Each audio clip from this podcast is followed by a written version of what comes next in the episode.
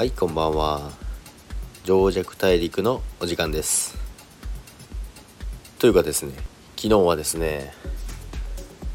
なんと寝てしまいまして 情弱大陸を配信することができませんでした。初めて一日やらなかったですね。自分でも朝起きてびっくりしました。そして寝坊するということなんですけどもまあそれは置いといて今日はですね、えー、ビットコイン最高値また更新しましたね。で262万9000円つけたんですけどもまあでもそこからあっという間に10万サバサバじゃないや 10万幅の下げがありましてまあそのぐらいはあるんですけどもそこからまた戻してはいるんですけどもまあビットコインの方は変わらず調子がいい感じですね。でリップルの、まあ、提訴もあったんですけどもそれは昨日弱速報でも言いましたけども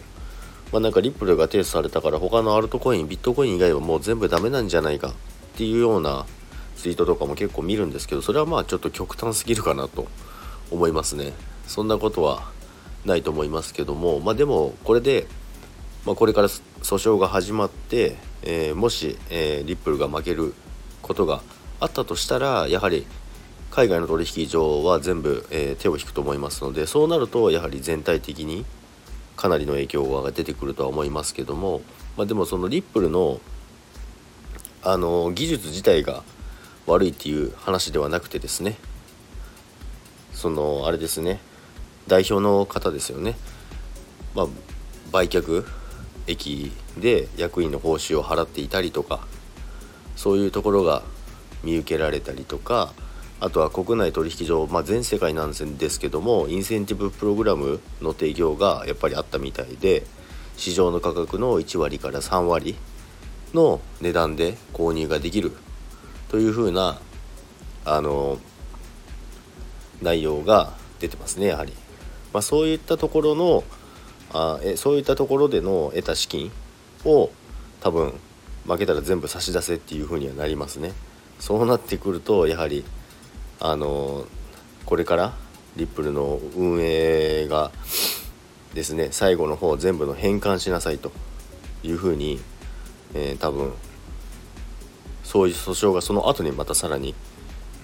出てきますのでそういったことになるとやっぱり全体的にもちょっといい方向にはいかないだろうなと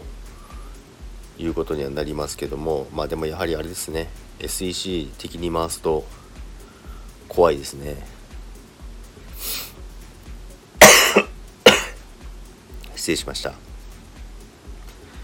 でやはりあのそのリップルはあの特定の役員に対してでもですね、まあ、約9億リップルとかを付与してるんですね、まあ、その中でもあの一部の人が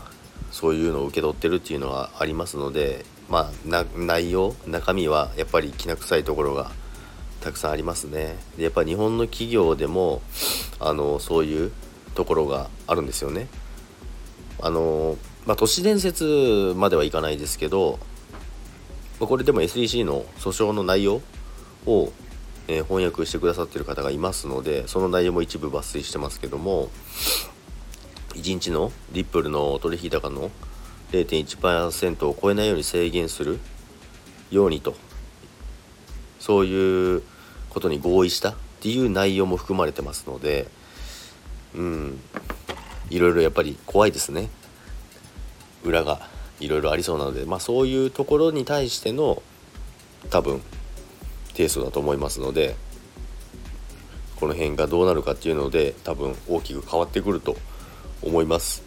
でちなみに私のポジションはですねリップルはもう利確しましたね。ショートのを利確しましてロングいつ入ろうかなと思ってたんですけどもまだ入ってません。でビットコインはポジション取ってないんですよね。でネムだけは相変わらずショートしっぱなしです。今のところまあだいぶ戻してますけどもその戻したところのてっぺんあたりで再度ショート追加してます。でもまあチャート的にはすごいあのいいところまで来てるんで冷やしのボリワンボリンジャーバンドですね。のところを見てもですねちょっと突き抜けてるぐらいのところまで来てるのでもう少し抜ければしっかり転換できると思うのでロングに切り替えようと思いますけどもそこまではまだちょっとショート継続でいきたいと思います。それでは長弱大陸聞いていただきありがとうございました。それではまた皆さんさようなら。